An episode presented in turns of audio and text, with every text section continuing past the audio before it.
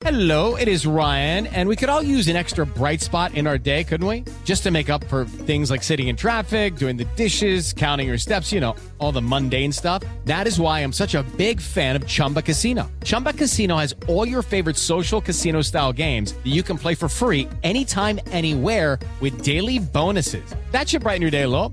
Actually, a lot. So sign up now at chumbacasino.com. That's chumbacasino.com. No purchase necessary. BGW. Void were prohibited by law. See terms and conditions. 18 plus. 7 en punto, panorama informativo 88.9, información que sirve. Yo soy Alejandro Villalbazo en el Twitter, arroba Villalbazo13. Es viernes 17 de julio, Iñaki Manero. La cifra de muertes a nivel mundial por COVID-19 llegó a 589.192 con un total de casos de 13.765.713.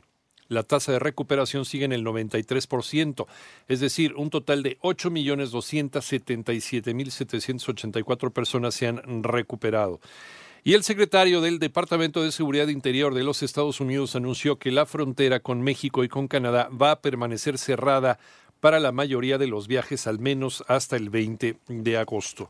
Y la Secretaría de Hacienda informó a funcionarios públicos que ya está disponible la clave de referencia para que hagan sus aportaciones voluntarias. Se trata de la parte de su sueldo que tendrán que donar al gobierno federal como parte de las medidas estipuladas en un decreto el pasado 23 de abril sobre las prácticas de austeridad para ayudar al combate de COVID-19. Además, estos son los números de la pandemia en el país. Moni Barrera. La Secretaría de Salud informó que ya son 324.041 casos confirmados de coronavirus en el país, es decir, 6.406 más en las últimas 24 horas y 37.674 fallecimientos, lo que representa 668 decesos más en un día. Respecto al semáforo epidemiológico, se informó lo siguiente. Sobre la periodicidad, también hubo una confusión de si la motivación para no haberlo publicado la semana pasada era un posible acuerdo de que ocurra quincenalmente. No es así. Encontramos que en algunos pocos estados la información era inconsistente. Concretamente la información sobre el curso de la epidemia, sobre la cantidad de casos, la velocidad que se presentan, sobre la ocupación hospitalaria. Entonces, a lo largo de la semana se hicieron esfuerzos de supervisión y vamos a reactivar el semáforo. Lo presentaremos mañana y este empezará a transcurrir a partir del próximo lunes. Así lo dijo Hugo López Gatel, subsecretario de Prevención y Promoción de la Secretaría de Salud. En 889 Noticias, Mónica Barrera. Recuerda que puedes consultar más acerca de este y otros temas. Visita por favor nuestra página www.889noticias.mx. En el panorama nacional, ayer Alejandro Moreno, dirigente nacional del Partido Revolucionario Institucional, afirmó que no hay registros de que Lozoya, también coordinador de campaña presidencial Enrique Peña Nieto, haya sido militante del partido.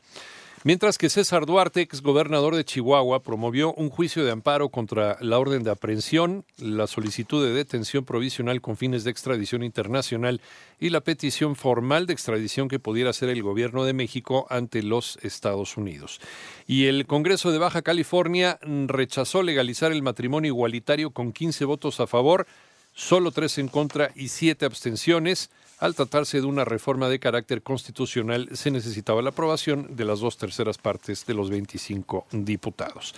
En México, los negocios formales sí son las minorías y por eso la recaudación tan baja. María Inés Camacho. Al presentar los resultados definitivos de los censos económicos 2019 del INEGI, se reveló que 6 de cada 10 comercios en el país son informales, así como que la inseguridad pública, los altos gastos e impuestos son los principales problemas que enfrentan los pequeños y medianos, así como los grandes establecimientos en nuestro país. De todos los establecimientos que hay, el 63 casi por ciento son informales tienen a un personal ocupado del 19%, de los cuales el 79% es no remunerado y solo el 20% remunerado, con una remuneración promedio anual de 44 mil pesos y solamente generan el 3% del valor agregado total. Fue la voz de Arturo Blancas Espejo, director general de Estadísticas Económicas del organismo. En tanto, el presidente del INEGI, Julio Santaella, dijo que la economía nacional cada vez es menos petrolizada. Nuestra economía nacional es cada vez del 2000 2013 al 2018 menos petrolizada y por lo tanto está creciendo la participación de estas otras actividades, manufacturas, comercio y los servicios privados no financieros. 88.9 Noticias, María Inés Camacho Romero. En el panorama internacional, el Vaticano publicó un nuevo manual para obispos católicos de todo el mundo que cubre cómo registrar y enjuiciar las denuncias sobre abuso sexual de menores por parte de asistentes de la Iglesia. Además, la compañía Twitter confirmó que el hackeo de cuentas que sufrió el miércoles no podría haberse llevado a cabo sin acceso a las herramientas de la empresa y los privilegios que solo tienen sus empleados.